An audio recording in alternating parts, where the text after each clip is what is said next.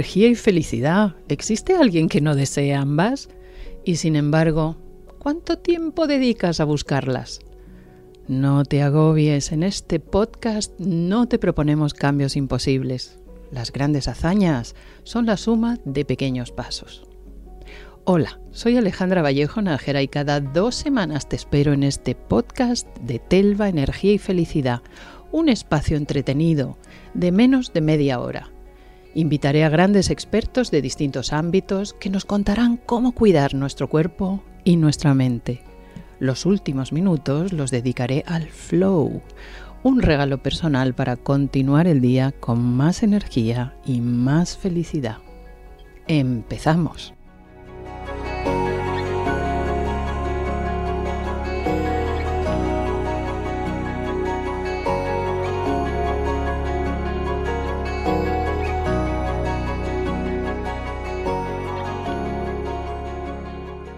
Pues hoy tengo un eh, invitado especial, especial para mí, porque es una persona a la que admiro muchísimo, porque es el médico especialista en trastornos de sueño probablemente mejor del mundo, porque déjame que lo diga, doctor Diego García Borreguero, eres el mejor del mundo porque estás permanentemente en el mundo dando conferencias, enseñando a la gente estos trastornos del dormir que tanto afectan a la felicidad y a la energía, que es de lo que va este podcast.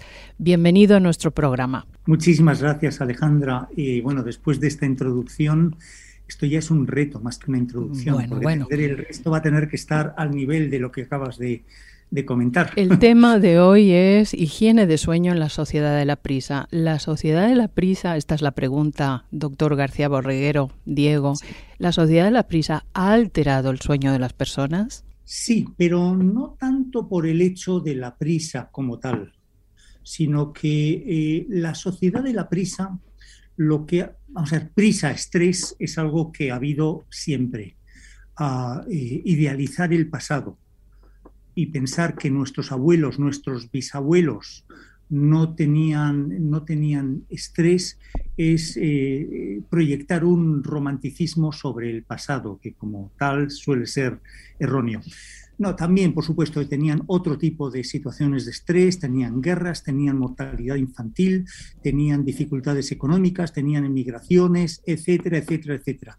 Las causas eran diferentes, tenían una enorme mortalidad eh, en la población, las mujeres morían al tener hijos, todo eso y no, no, eran marcianos, sino que eh, eh, eran personas que sufrían y este tipo de problemas se daban. Las causas de estrés varían pero no dejan de producirse. Mm. Lo que sí ha cambiado, lo que sí, es absolutamente nuevo en la sociedad actual, es el hecho de que, em, bueno, mm, tenemos o hemos alterado los horarios, hemos alterado la sociedad de las 24 horas.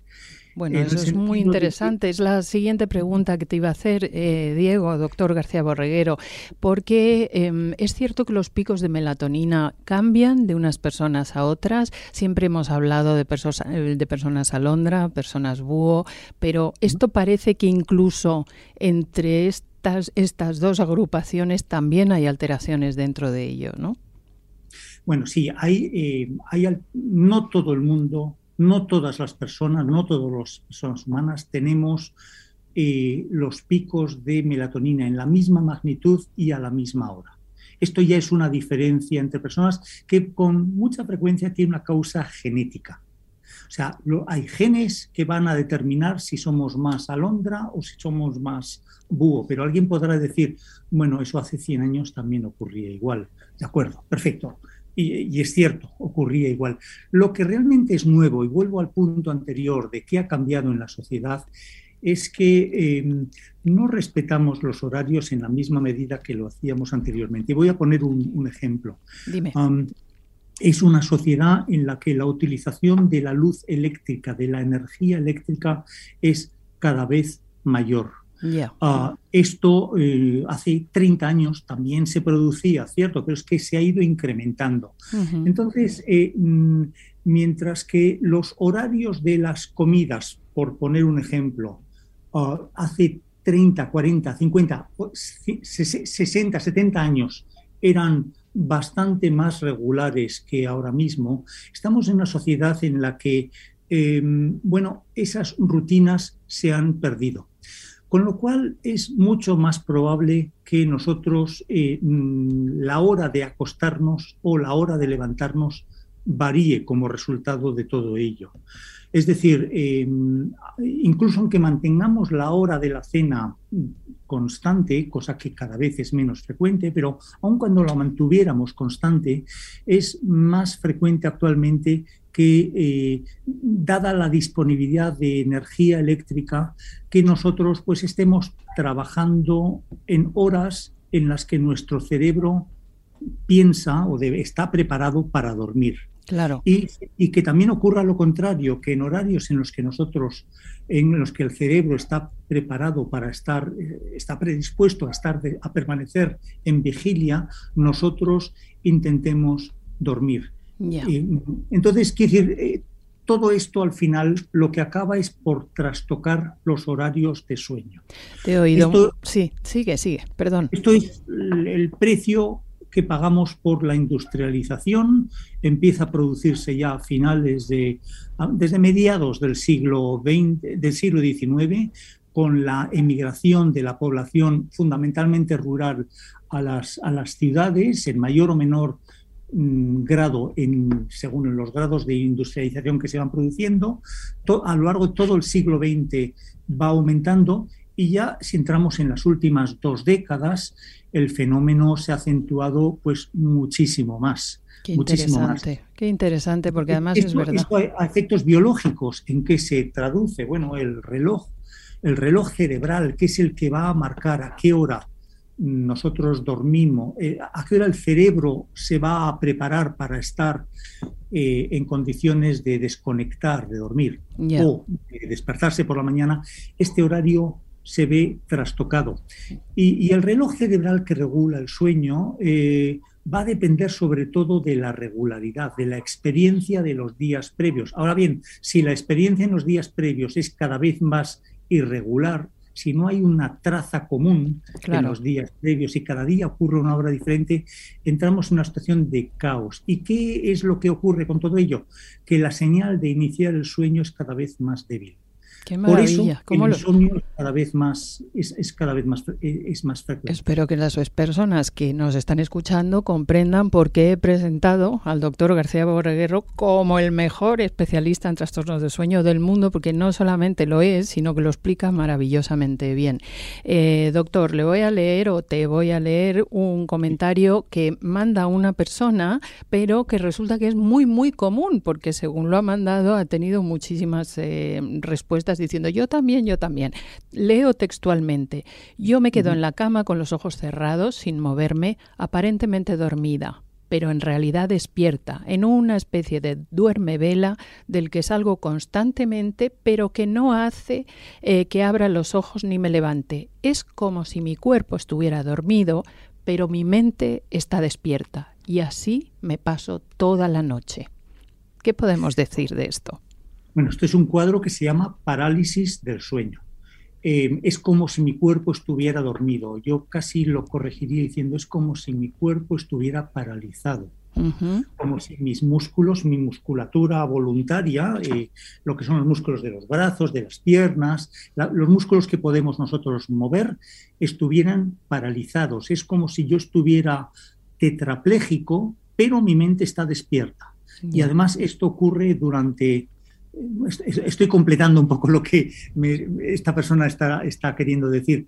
Eh, esto ocurre durante un número de minutos y luego desaparece yo solo. Es un fenómeno mm, bien conocido que se llama parálisis del sueño. Se produce, eh, bueno, eh, hay personas que lo tienen con algo más de frecuencia, pero sobre todo se produce en la inmensa mayoría de las personas en situaciones de privación de sueño crónica. Ah. Es decir, que no duermen todo lo necesario. Y también se produce una enfermedad, supongo que no será el caso aquí, que es la narcolepsia.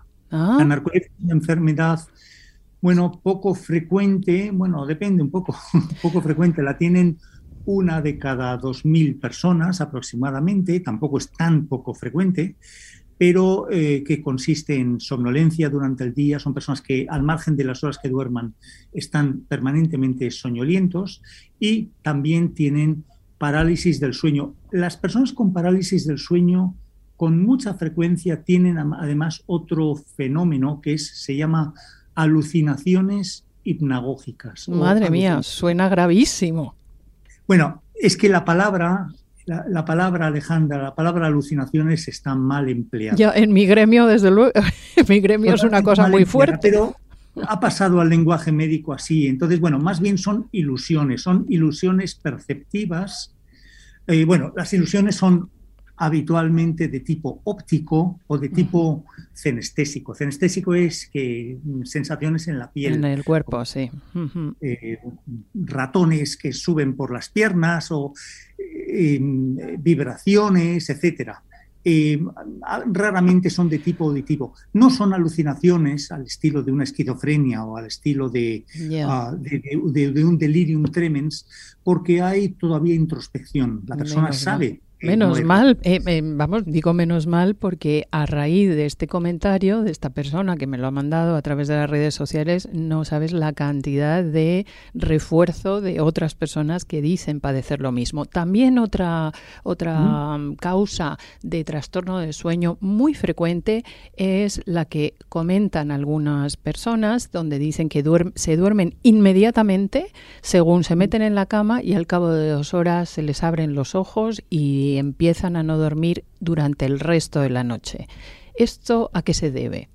Bueno, puede tener varias causas, pero la más típica es a que el reloj biológico, ah, el reloj cerebral que he mencionado anteriormente, de alguna forma se ha, se, ha mm, alterado y está marcando la señal de iniciación del sueño antes, antes de que la persona eh, esté preparada para ir a la cama y eh, da la señal de finalización del sueño cuando la persona está a las 2 de la madrugada, por ejemplo. Claro. Cuando está todavía esperando dormir 3, 4, 5 horas más.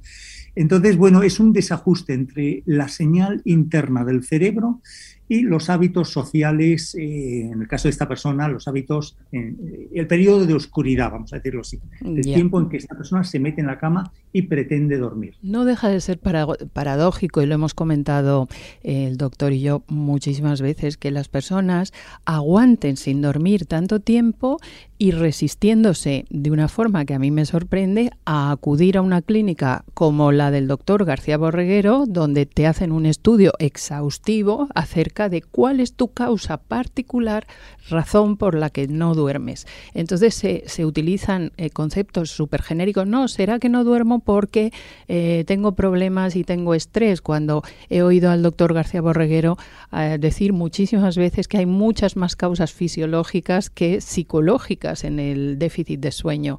Y también es una cosa que te he oído decir muy frecuentemente, que es mejor dormir con un fármaco suministrado y administrado y controlado por un médico como pueda ser el doctor García Borreguero que simplemente no dormir con tal de no tomar ese fármaco. ¿Esto es cierto? Es cierto, sabemos que las personas cuando no dormimos lo, lo suficiente, ah, lo que ocurre a largo plazo es que eh, aumenta el riesgo cardiovascular.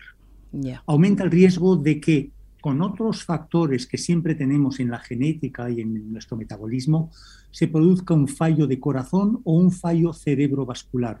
Quiero decir con ello un infarto, un infarto cerebral o un derrame. El riesgo de hipertensión arterial ya de por sí es, es mayor. Y cuando vemos a largo plazo las personas que duermen menos de lo necesario, lo que vemos es que la esperanza de vida es menor. A este problema eh, hay, otras causas. Se ha hablado del riesgo cardiovascular. También sabemos, y hay datos cada vez más eh, fehacientes en este sentido, que el riesgo que padecemos de acabar teniendo un deterioro cognitivo, eso sí. eventualmente vaya hacia un Alzheimer, es mayor. Porque durante el sueño se limpian algunas sustancias que son neurotóxicas. Claro, claro. el sistema de barrido de la basura neurológica es el sistema linfático. El camión, de la basura, el camión de la basura deja de pasar por nuestra casa. Claro, no, no. La que se monta ahí, claro, claro. se acumula. En, en todos los experimentos que se han hecho al respecto, incitando a los eh, bueno, sujetos eh, que se prestaban al experimento a limitarles las horas de sueño, han terminado enloqueciendo. Han tenido que suspender esos experimentos porque, porque la gente se volvía loca. O sea que dormir efectivamente es un, em, un termómetro de la higiene de vida y de la calidad de vida. Es muy importante. ¿Qué puede esperar cualquier persona que nos esté escuchando en este momento que tenga este tipo de trastorno de sueño? ¿Qué puede esperar eh, acudiendo a una consulta como la suya, doctor? Bueno, ¿Qué va a pasar ahí? Yo, yo lo agradezco, pero eh, hombre, sí somos muy exhaustivos. Lo vamos a tomar en serio, le vamos a hacer una consulta centrada en los problemas de sueño y dependiendo un poco lo que sospechemos, vamos a hacer una u otra prueba, pero sí lo vamos a tomar en serio, no vamos y, vamos a intentar poner todos los medios que la ciencia en estos momentos nos ofrece para, para intentar eh, solucionar el problema. Quizá lo más llamativo, eh, porque yo también he pasado por ahí, no porque duermo poco, sino porque dormía demasiado. Este es otro trastorno de sueño también, ¿no? Em, de alguna manera dormía las penas. Sí, pero es parte de lo mismo. El sistema de regulación de la vigilia y del, y del sueño no funciona. Entonces, si se produce un desequilibrio en cualquiera de los dos sentidos, vamos a tener o bien que no dormimos de noche lo suficiente, o bien que de día estamos permanentemente ah, soñolientos, con mala concentración. Si es un niño, vamos a ver que el niño eh, tiene mm, síntomas muy parecidos a los del déficit de atención. Ojo con esto porque hay mucho falso diagnóstico también con el déficit de atención. Eh, va a haber síntomas y, esos síntomas, bueno, pues van a es, realmente tremendamente, es, duro de ver cuando vemos a alguien con un problema de este tipo y con 16, 17 años y eso lleva al fracaso académico, al fracaso escolar, eh, en un momento clave de la vida. En una persona más adulta, bueno, las consecuencias son de otro tipo. Incluso en personas más mayores, pues puede haber consecuencias de tipo, como he dicho, mm, orgánico, cardiovasculares, etcétera, ¿no? Entonces es un aspecto de la salud que hay que cuidar. Vamos a hablar de los ronquidos porque es una cosa que se trata también. Las personas que respiran por la boca, que hacen ruido respirando, eso les altera la calidad del sueño. Por supuesto, al acompañante, eso está clarísimo, pero al propio roncador o roncadora también.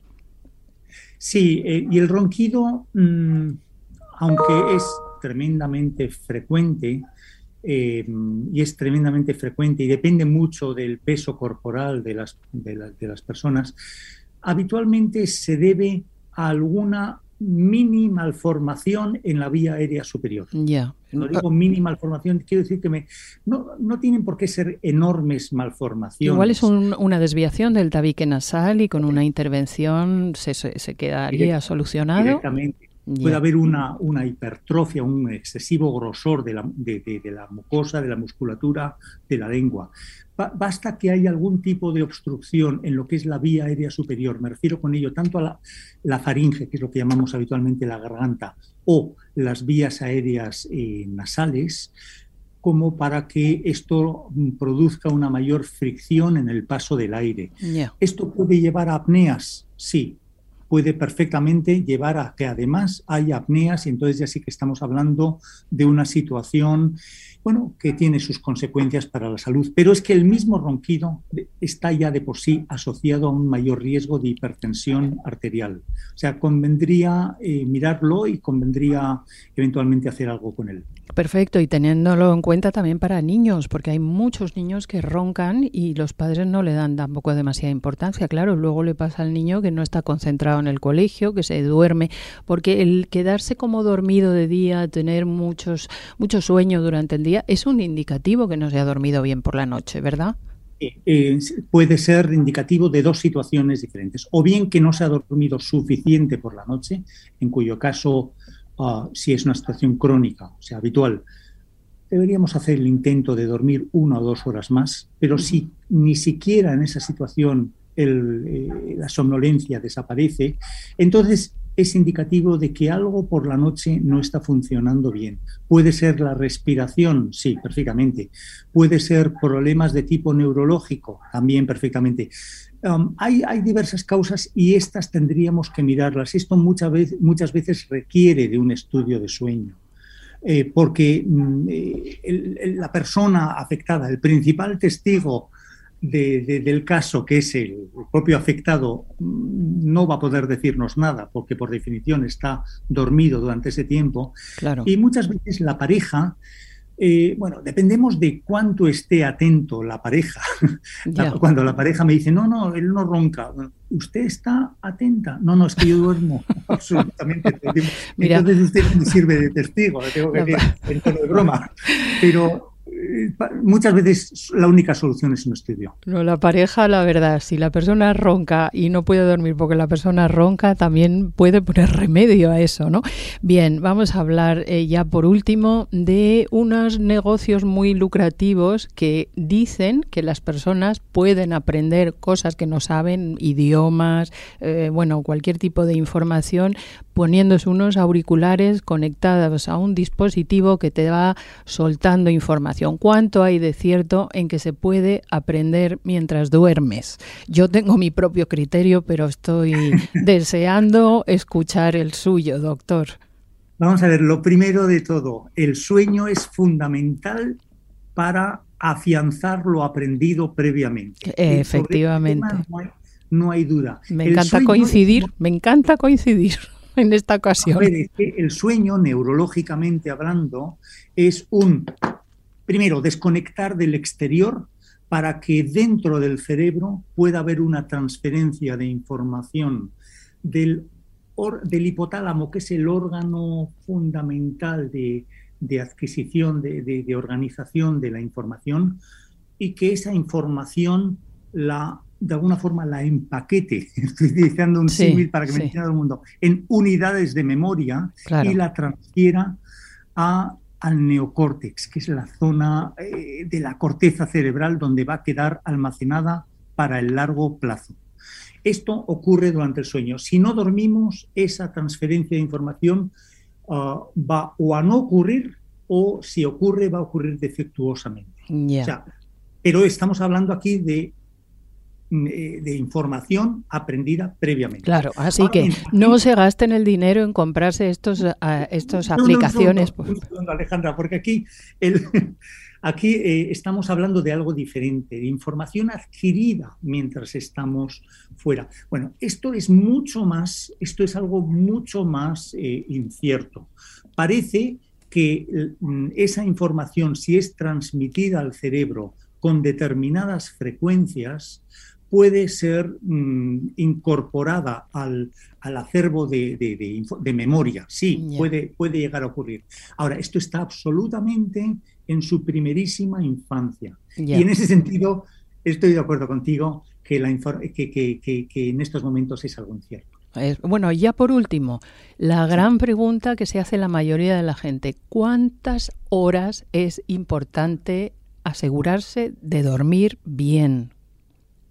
Bueno, yo eh, lo que recomiendo, a esta, pregunta suelo contestar, es como decir cuántas calorías necesito yo eh, consumir a lo largo del de almuerzo, desayuno, cena, para, para mantener bien mi metabolismo. Esto va a variar de unas personas a otras, va a variar según tasas metabólicas, sí, porque el sueño va a tener mucho que ver con el metabolismo, pero eh, va a variar en general hablando en términos eh, muy generales, la inmensa mayoría de la población va a situarse entre seis horas y media y ocho horas y media. si no lo hacemos, esto va a tener consecuencias sobre la, sobre la salud de una u otra forma a largo plazo. Está claro. Ahora bien, pero ¿hay diferencia entre hombres y mujeres en, la información? Sí, hay algo de diferencia, hay algo de diferencia y la hay dentro del grupo de las mujeres según el periodo de su fisiología, de, su vida fértil del que estemos hablando. Claro, en, periodos eh, de, menopausia mm, decrece mucho la capacidad para dormir, ¿verdad? Exacto, y durante el periodo de vida fértil, el periodo eh, hasta la menopausia, las necesidades de sueño en la mujer van a ser algo mayores. También lo son, varían a lo largo del ciclo menstrual, y es que las hormonas sexuales, la progesterona particularmente, pero también los estrógenos, intervienen mucho en la regulación del sueño. Pues nada, ya solo nos queda pedir a nuestros oyentes, hombres y mujeres, que si no duermen, esto no es bueno para su cerebro para su salud y para su estabilidad emocional. Así que alguien como el doctor García Borreguero, Diego García Borreguero, déjense tratar por él porque de verdad que merece mucho la pena. Muchísimas gracias, Diego, doctor García Borreguero, por acompañarme en este espacio que estoy segura va a ayudar a muchísimas personas. Gracias. Gracias, gracias Alejandra. Hasta pronto.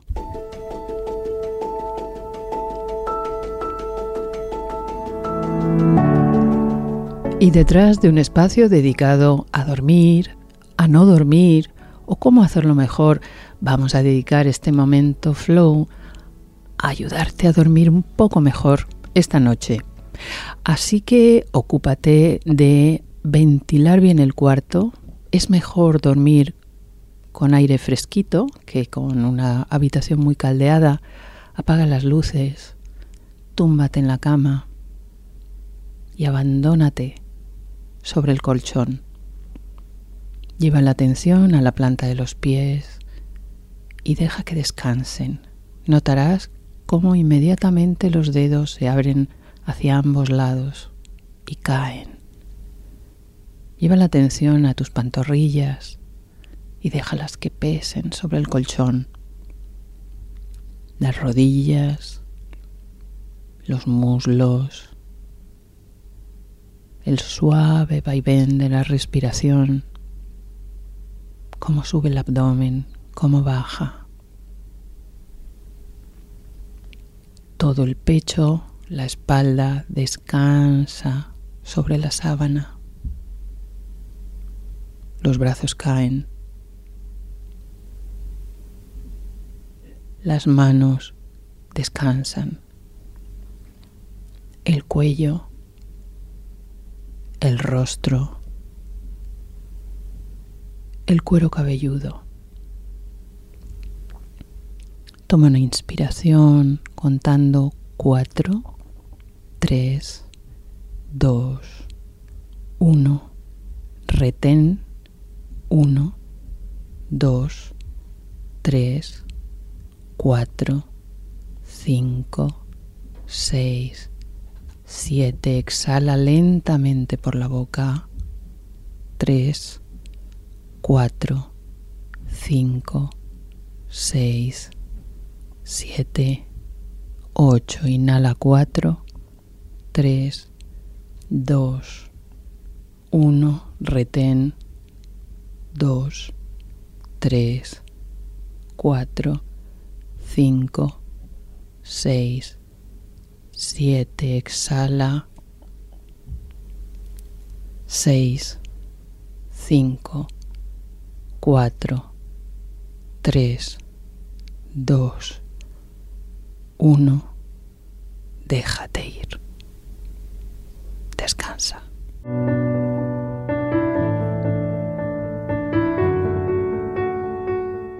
Queridas, queridos, nos vemos en el siguiente podcast de Telva, Energía y Felicidad. Será dentro de 15 días. Hasta entonces, cuidaros mucho.